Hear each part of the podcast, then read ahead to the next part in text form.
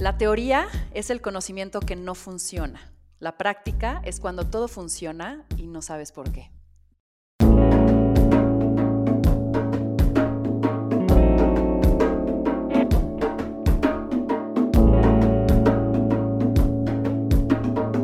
Esto es Más cabrona que bonita. Con un aire muy cercano a Jesucristo, rasgos de Medio Oriente y peculiar sonrisa, Fede es un personaje con el que vale la pena coincidir. Un interesante come libros, en pro de la ironía y siempre con el comentario elocuente y atinado. Fede es un curioso del mundo, un entretenido conversador, promotor del cero bullshit y un buen mentor y amigo del que recibirás un gran consejo o una fuerte carcajada. Emprendedor, inversionista, portador de buena vibra y muy, muy explorador, a Fede le gusta experimentar, conectar y siempre estar abierto a aprender para retar lo que él creía era cierto. Fede, bienvenido. Muchas gracias, qué bonita intro. pues ya sabes, eres tú. Entonces vamos a empezar a conocer a este Fede. Y para eso te propongo unas preguntas rápidas para entrar en calor. Así que lo primero que te venga a la cabeza, lo sueltas. Ok. Venga. ¿Qué tan en serio te tomas la vida? Muy. ¿Qué te da risa? Yo mismo. ¿Qué te hace llorar? Yo mismo también.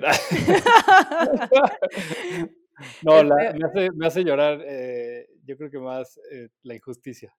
La paz mundial, esto fue como de Miss Universo. Muy bien. El peor defecto del ser humano. Uy, em, creerse, el, justo el humanocentrismo. ¿Cuál es esa frase que repites más? Frase, frase nada más así como de, del día a día o, quote inspiracional lo que tú quieras responder. Mm, yo creo que la que más digo es, no importa, al fin ya todos nos vamos a morir. ¿En qué crees? Creo... Uy. No, yo creo que nada. Eh, creo que nada está escrito. ¿Tú nunca, nunca? Yo nunca, nunca. Ay, no sé, está, eso está difícil. Yo nunca, nunca he... Ay, no sé. Nunca, nunca he robado. Eso. ¿Cuáles son tus tres objetos favoritos? Mm, yo creo que el primero, una mochila para backpack así como para hiking. Eh, segundo, mi coche. Me encanta mi coche. Este, y tercero, objeto tiene que ser no vivo, ¿verdad? O sea, por objeto es... Lo que tú te quieras responder. Ah, bueno, si cuenta como objeto mi perro, mi par de perros. Venga. ¿Cuál es el principal sentimiento que te impulsa a hacer las cosas? Eh, yo creo que la, justicia. Si de veras tengo un rollo en otra vida, yo creo que me turbo traicionaron y entonces estoy súper traumado con la justicia slash injusticia. ¿Cuál es algún libro que haya cambiado drásticamente tu vida?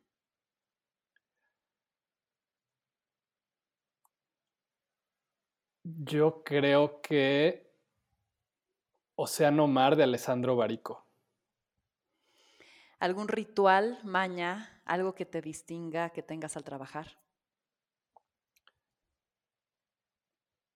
Sí, tengo, aunque me dedico a tecnología y, todo, y tengo un chingo de gadgets y demás, eh, sigo mis tareas y toda mi productividad está basada en un post-it que siempre tengo del lado derecho de mi computadora, en donde apunto las tres cosas que tengo que hacer ese, en, ese momento. ¿Qué te da miedo?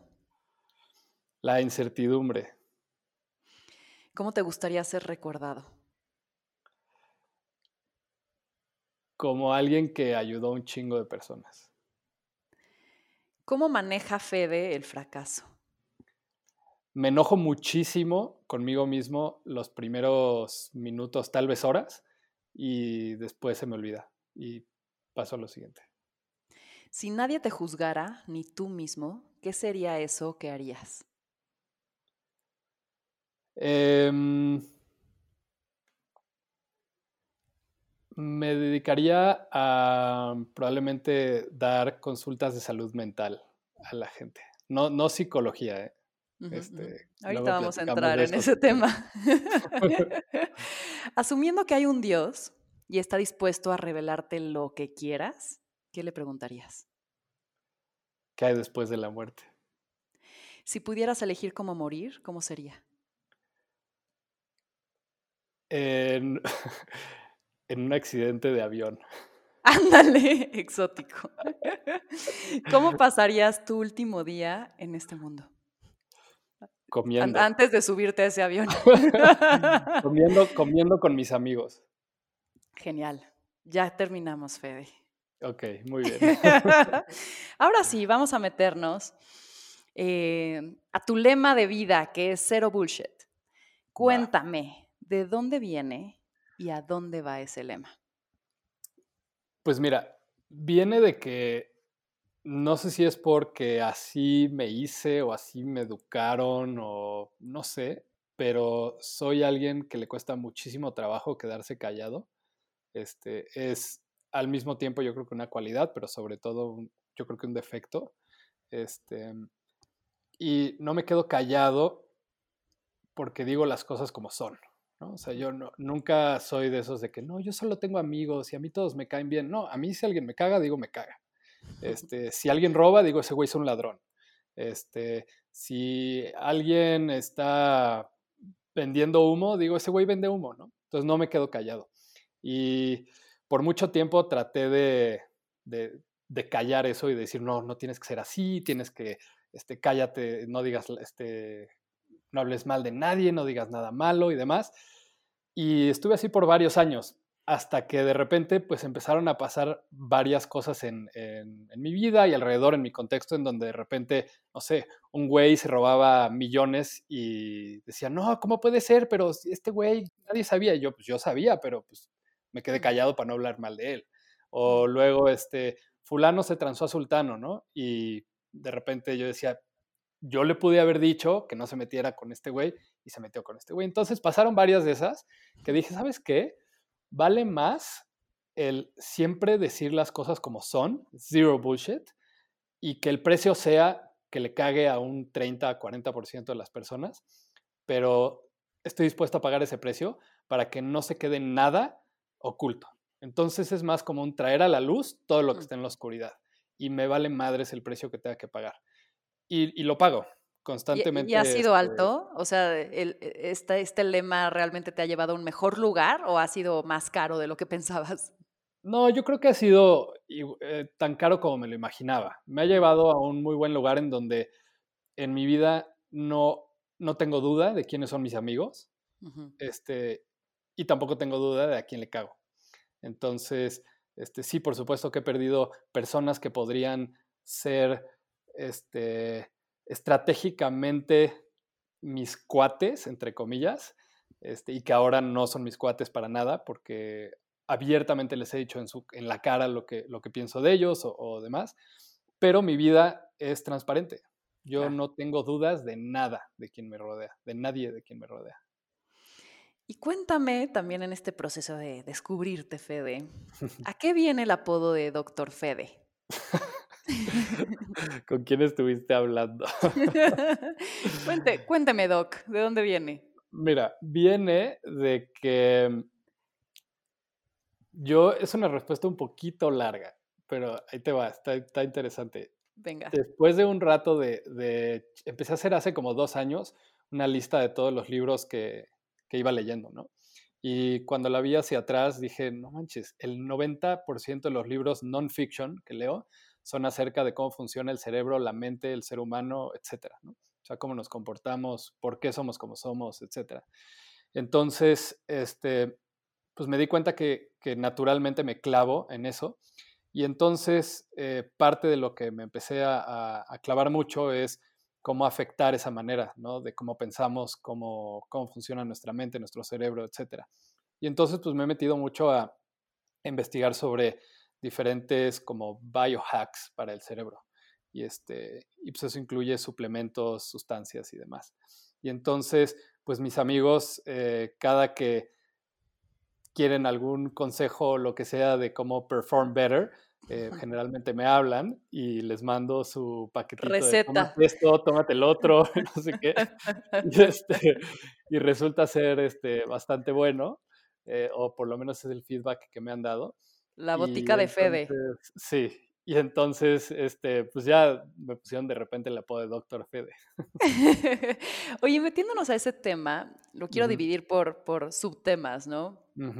Antes de meternos a, todas tus recetas médicas y las sustancias, quisiera entender qué es lo más interesante que has aprendido de nuestro cerebro, porque es algo que creo que no hemos descubierto ni en un porcentaje mínimo de lo que podemos eh, saber y tampoco lo usamos en la capacidad que tenemos. Cuéntanos qué has descubierto del cerebro y qué te ha llamado cabrón la atención. Pues mira, lo que más me llama la atención, este, uno es como de la parte del comportamiento del ser humano, ¿no? Que es completamente impredecible. No somos racionales, ¿no? Nada. Nada, nada. Somos completamente irracionales. Este, y del cerebro. ¿Pero somos emocionales entonces?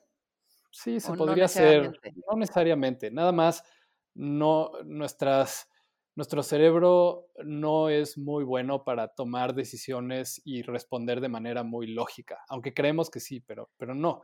Y, bueno, es tan fácil como googlea este, biases o sesgos, este, y hay una lista como de 300 o más biases que tenemos, ¿no? Y todos tienen su nombre científico y te dice exactamente este, cómo funciona. Y todos tenemos muchos, ¿no? Hay, muchísimos. Están desde unos con experimentos súper complejos como este, el del prisionero y muchos otros, pero eh, estamos lleno de, llenos de biases. Eh, y, la otra cosa importante, yo creo que del cerebro, es que no sabemos nada. de, de, muchísimos otros sistemas y órganos dentro de nuestro cuerpo o de nuestro ser, dentro de la humanidad, sabemos mucho, pero del cerebro sabemos muy, muy, muy poco, casi nada. Y, apenas está empezando. Y cada año o cada 10 años cambia muchísimo todo lo que sabemos. Entonces estoy seguro que todo lo que leamos sobre el cerebro dentro de 10 años van a ser muchísimas cosas que hoy no teníamos ni idea. Claro. Y además es, curioso porque nos estamos haciendo como check-ups sobre, sobre nuestro cuerpo, muchos órganos, pero no estamos pendientes del cerebro, ¿no? Como que no estamos monitoreándolo o cuidándolo de cierta manera. Y, ahí va mi siguiente pregunta de, ¿tú cómo cuidas tu cerebro? Pues mira, justo este, yo llevo como, yo creo que antes la manera en la que lo cuidaba era de una manera súper noventera, ¿no? En donde era este, mantenerte como ágil mentalmente.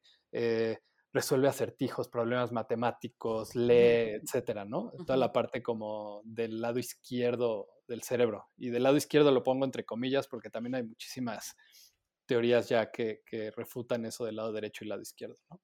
Eh, pero yo tuve una lesión de la espalda durante 12 años, una lesión muy fuerte. Y entonces eh, me recomendaban mucho que tuviera una buena higiene de espalda. Y tener una buena higiene de espalda es un conjunto de acciones que te permiten tener una espalda saludable. Agacharte doblando las rodillas, dormir en un colchón adecuado, usar los zapatos correctos, este, tomar agua, hacer estiramientos, em, cuidar el estrés, no cargar objetos pesados, etcétera, ¿no? O sea, todo eso es higiene de espalda. Y entonces, yo luego hice una extrapolación cuando empecé a cuestionarme sobre cómo cuido mi cerebro, mi cerebro de la higiene de mi espalda. Y entonces dije, en el cerebro nosotros usamos este rollo de salud mental. Y para mí lo que yo hago es más bien higiene mental, ¿no? Entonces, salud mental es más como de estar loco o no estar loco, ¿no? este, higiene mental más bien es tener toda una serie de prácticas para que tu mente esté en la mejor eh, situación o en el mejor momento posible. ¿Y qué hago? Muchísimas cosas, desde hacer ejercicio, este, meditar cuando puedo, aunque eso es lo que menos hago, este, mm, comer bien, em, tomar suplementos, em, eh, dormir bien, sobre todo, eh, y nada, estar, estar pendiente y cada vez encontrar nuevas prácticas para tener una buena higiene mental. De acuerdo. ¿Y cómo usar mejor este músculo y cómo estimularlo? También tienes, digamos, eh, el uso de los nutrópicos. Sí. ¿Es parte de tus suplementos? ¿Así les llamamos? Sí, sí, los suplementos. de hecho, sí, sí, este, prácticamente todos los suplementos que, que tomo para, para el cerebro o la mente o lo que sea son, son nutrópicos. Que hay varias definiciones, pero pues, los, nutrópicos, eh, la manera más fácil de explicarlos son suplementos para mental performance, ¿no? Este, Aunque también hay unos que consideran nutrópicos eh, hasta los hasta suplementos para la digestión y demás por todo este puente que se supone que hay entre el gut este, y, la mente. Pero, pero sí, son suplementos para, para la cabeza. Ok, y no sé, me gustaría igual entender cuál es tu relación con ellas y que para, para, igual y para quien no las conozca, ¿no? Y yo también para involucrarme un poquito más, ¿cómo, o sea, cómo sobre todo has vivido o qué cambio has visto del antes y el después de utilizar esto? Pues mira, el, lo que está chistoso es que para que tú tengas, muchos buscamos como casi siempre mayor productividad, claridad mental, mejor memoria, este, paz mental y todo eso, ¿no? Como que alrededor de eso es que estamos buscando nuestra salud o nuestra higiene mental. Y hoy en día lo que haces para, para tener un mejor performance es tomar café, ¿no? Y es ridículo, el café es malísimo, malísimo. A ver, un paréntesis sobre el café, ¿por qué? O sea, porque el café es altamente adictivo, ¿no? Entonces, este, hay todo un ciclo este, vicioso del café en donde ya tu, cerebro lo haces, lo engañas y cree que necesita para tener un buen performance tomar café y si no tomas café ya no estás bien, ¿no? Entonces, en el momento en el que necesitas una sustancia para estar bien es que algo está mal, ¿no? Claro. Y el café, este, no necesitas hacer ahorita 20, 20 estudios para darte cuenta que efectivamente eso es lo que causa el café, ¿no?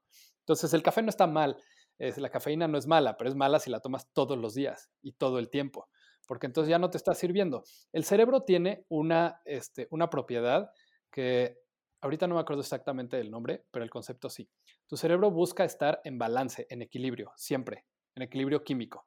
Entonces, por eso es que dicen que causas resistencia ante ciertas sustancias, ¿no? Entonces, si, todo el si de repente tomas una sustancia que te hace estar súper hiperactivo o súper pilas, y te la tomas todos los días, eventualmente tu cerebro va a compensar la química para que esté en un balance y ya no vas a sentir eso.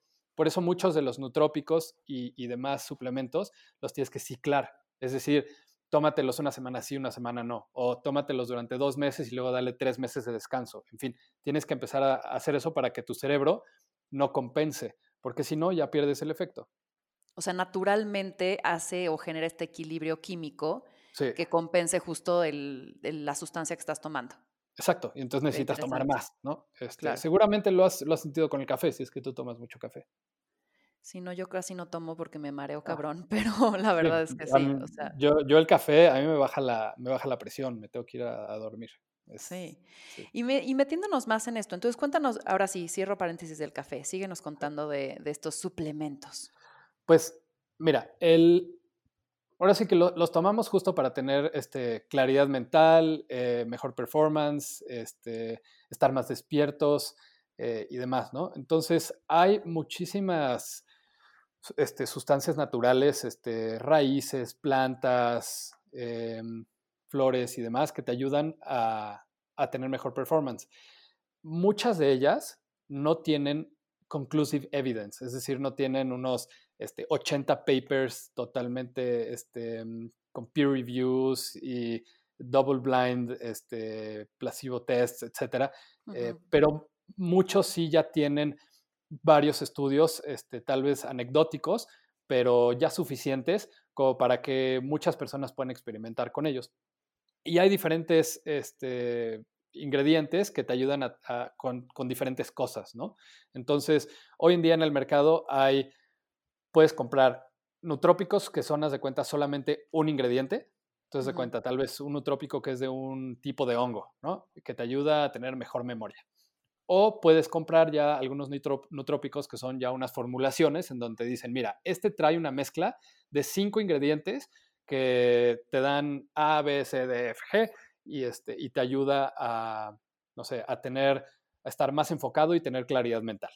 ¿no? Y entonces justo tienes que ir viendo cuál, cuál es el que te, el que va mejor contigo, ¿no? O sea, no, no, hay una, no hay uno que sea mejor para todos le tienes que ir, que ir jugando, ¿no?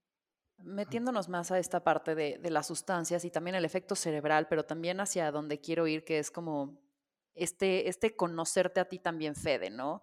O sea, todas estas, pues, las plantas, los psicotrópicos, eh, cualquier sustancia que altera la, conciencia. ¿Qué pasa con el cerebro en ese momento?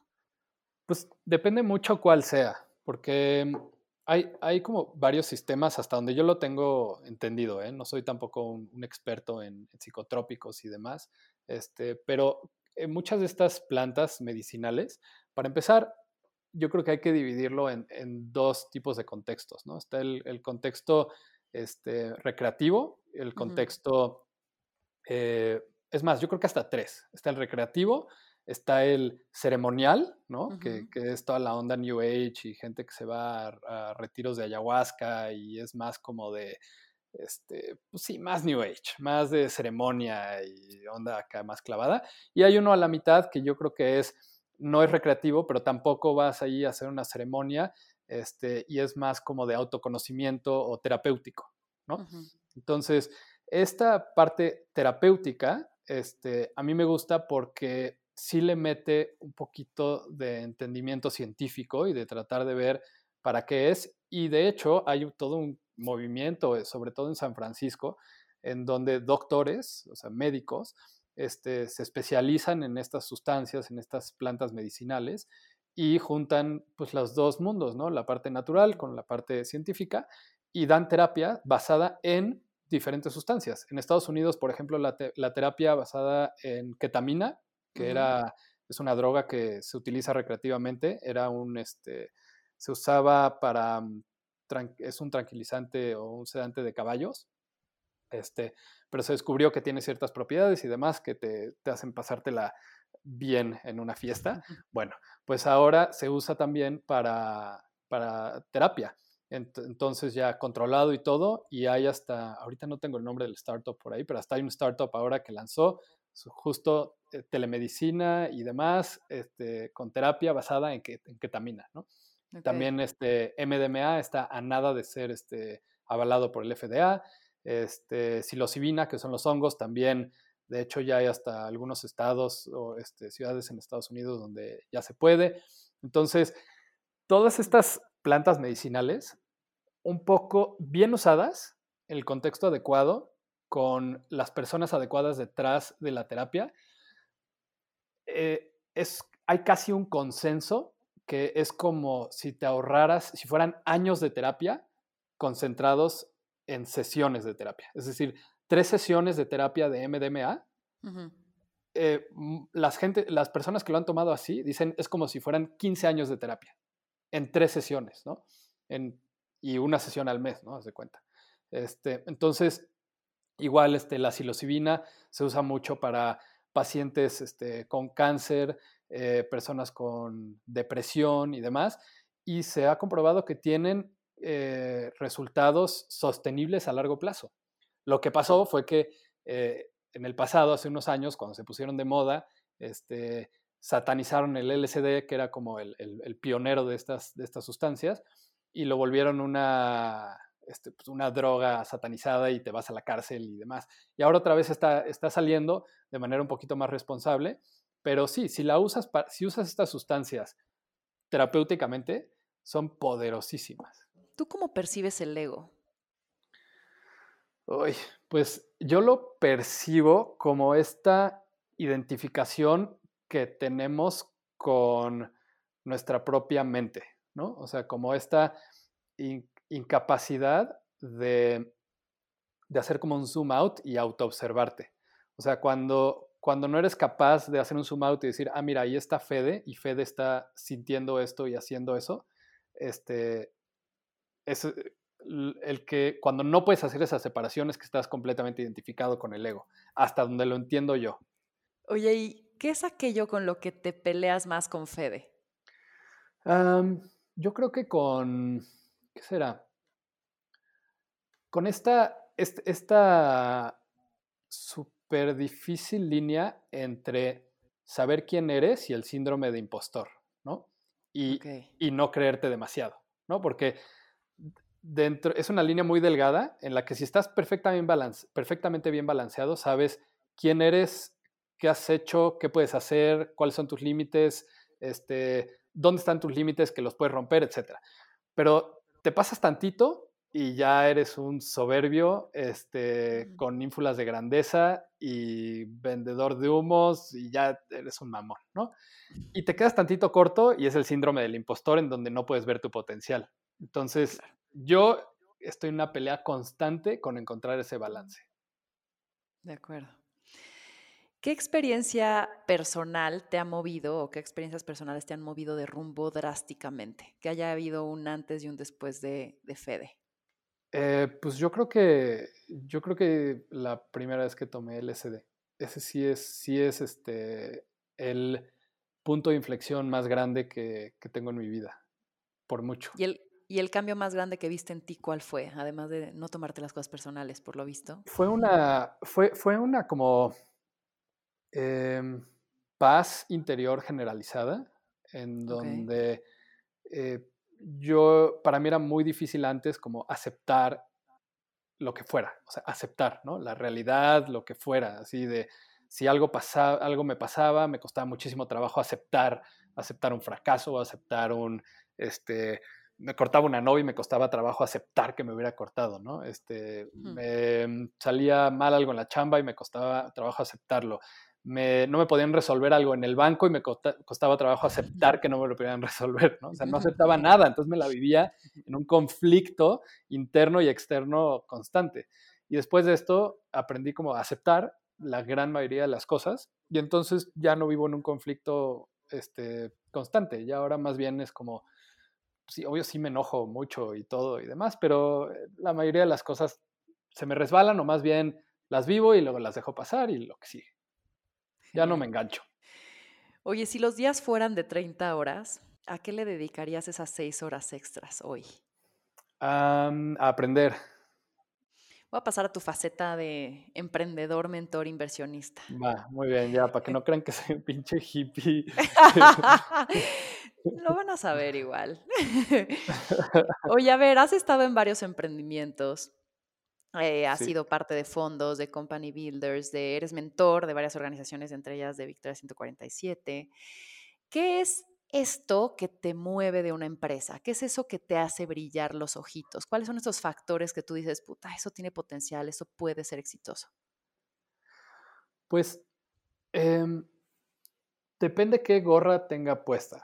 Por ejemplo, la de inversionista este, y mentor, cuando veo a alguien realmente apasionado por su idea y que, y que está construyendo algo y que tiene el skill set para llevarlo a cabo, me súper apasiono.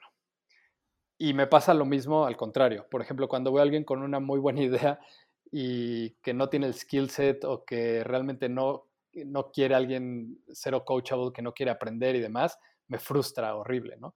Pero sobre todo ver a un emprendedor capaz e inspirado, para mí eso vale oro, me encanta, me encanta. Y como emprendedor, eh, ¿qué me gusta de, las ideas, de los negocios y demás? Yo creo que cuando encuentro algo que resuelve un problema real, eh, y no digo que haya problemas irreales, sino más bien eh, si se me ocurre hacer una app para sacarle fotos a las hamburguesas y tener una colección de hamburguesas, sí, tal vez es un problema para los coleccionistas de fotos de hamburguesas, pero realmente como que no es un problema tan real, ¿no?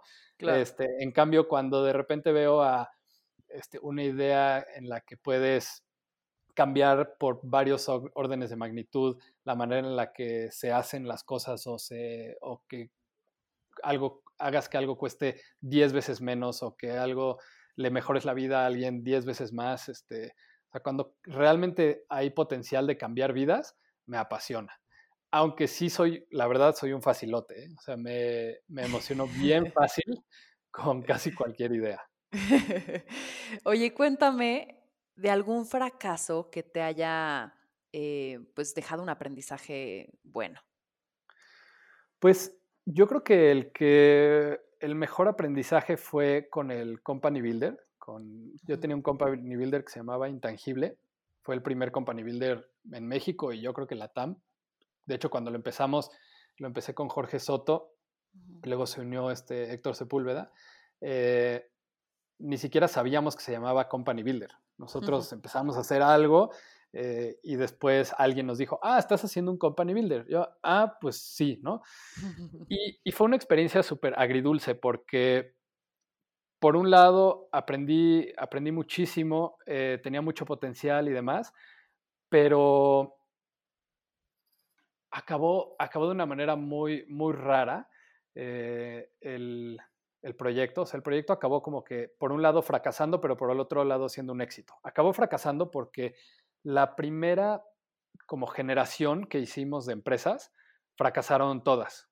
O sea, las construimos mal, eh, tomamos malas decisiones, la selección de ideas fue mala, la selección de emprendedores fue peor, etcétera. O sea, hicimos todo mal. Este, pero acabó bien también porque Intangible se convirtió, o sea, Intangible sigue existiendo hoy porque es el, Venture Builder de Mountain Nazca, un fondo muy exitoso en México, este, si no es que el más exitoso, o sea, uno de los dos más exitosos.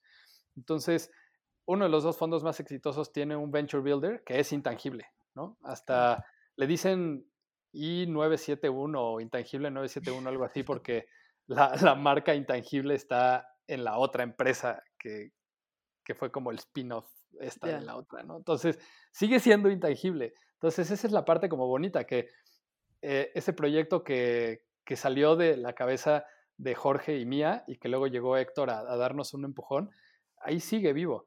Eh, pero yo tengo ya una participación chiquitita.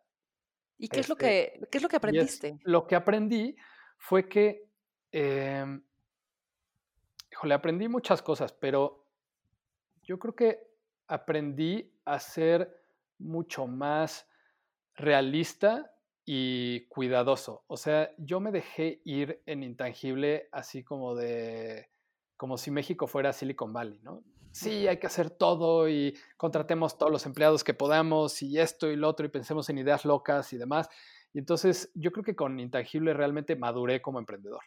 Este, hubo un punto en donde mi vida personal y todo y mi performance fue bastante malo y entonces a la hora, la coyuntura se dio en donde yo fui un muy mal administrador y al mismo tiempo se dio esta coyuntura en donde nos iban a comprar la empresa y entonces el valor percibido que tenía yo para, para intangible en ese momento era muy bajo.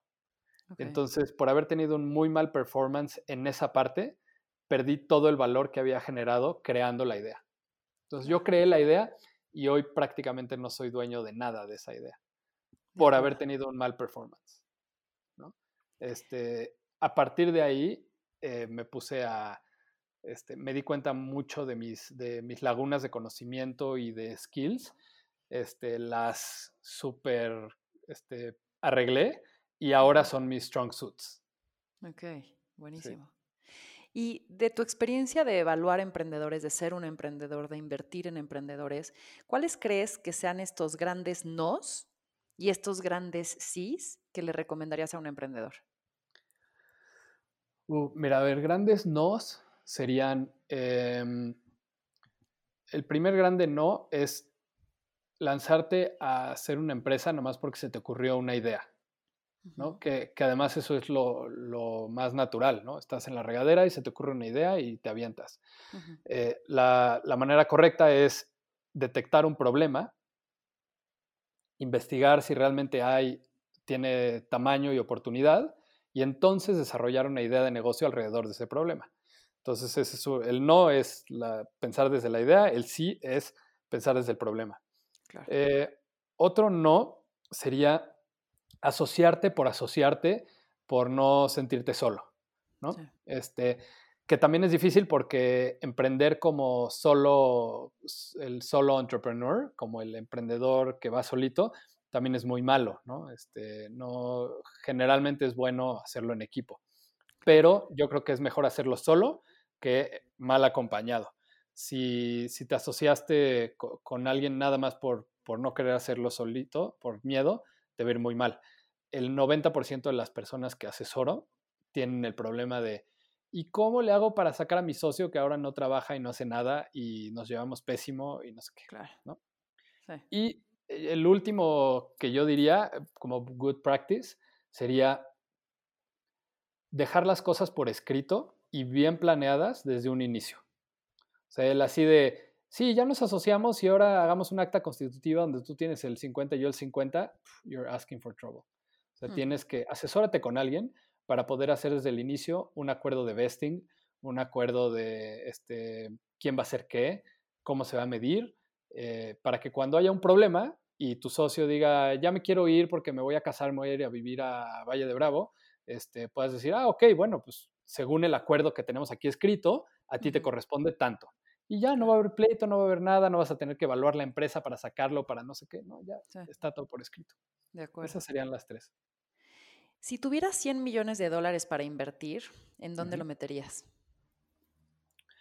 Bueno, para empezar, este, definitivamente lo, eh, lo diversificaría, ¿no? O sea, no metería todos los huevos en una canasta. Y más ahora, como estamos este, viviendo una super crisis, ¿no?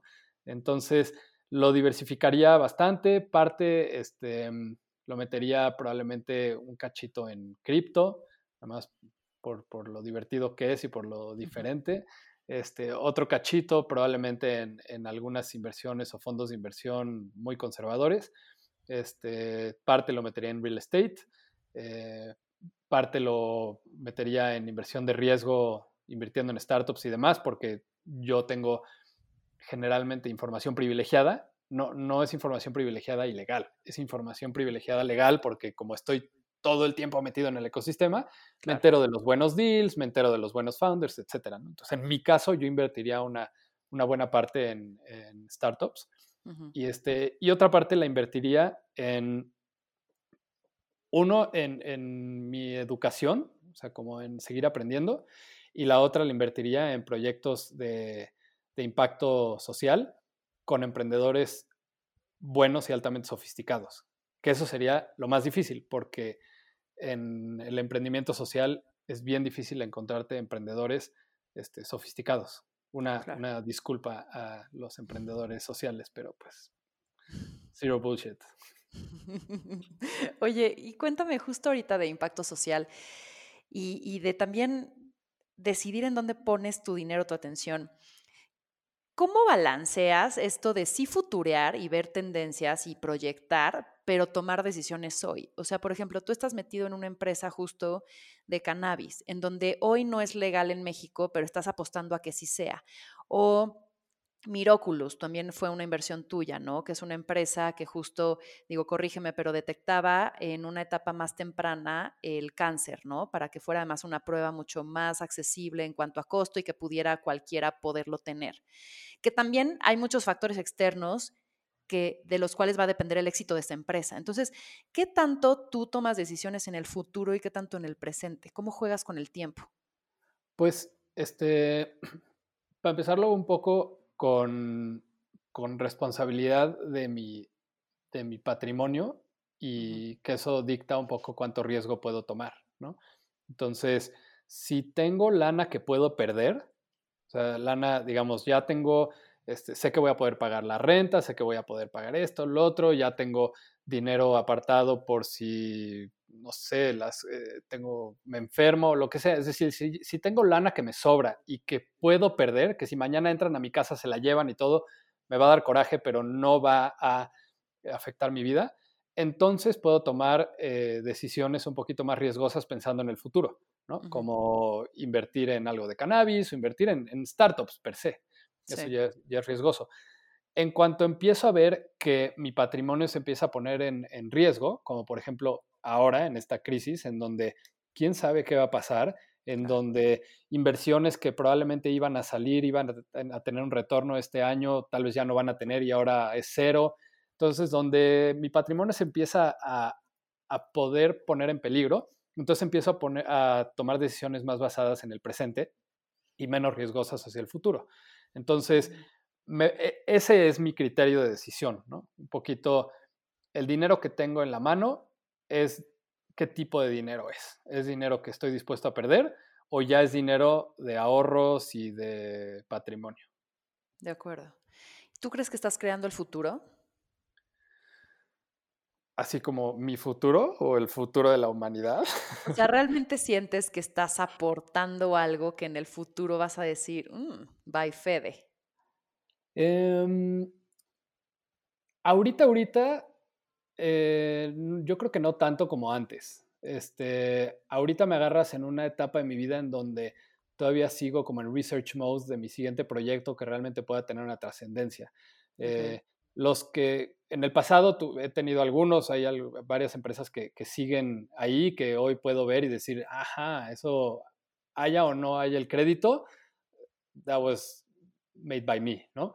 Este, pero, pero sí, sí, sí quiero ahorita, justo llevo varios años, eh, hace mucho que no tenía un, un time lapse tan largo de, años de no encontrar ese siguiente proyecto en el que me voy a, a casar un rato, pero tampoco me quita el sueño, ¿eh? O sea, si, si nunca vuelvo a inventar algo y que deje un legado, no, no me pasa nada. ¿Con qué sueñas hoy? Em, sueño con. Sueño con que comunidades o, culturas o países como el nuestro dejen de estar llenos de ratas. De veras, sí me, quiero imaginar o sueño con un mundo en donde la gran mayoría de las personas seamos honorables, este, chambeadoras, transparentes, éticas, que no estemos robando y tratando de ver ah, dónde sacar ventaja, sino que sueño con un mundo en donde la gente se encuentra una cartera tirada y se la lleva y se la manda por paquetería al dueño de la cartera con los billetes adentro y una notita buena onda.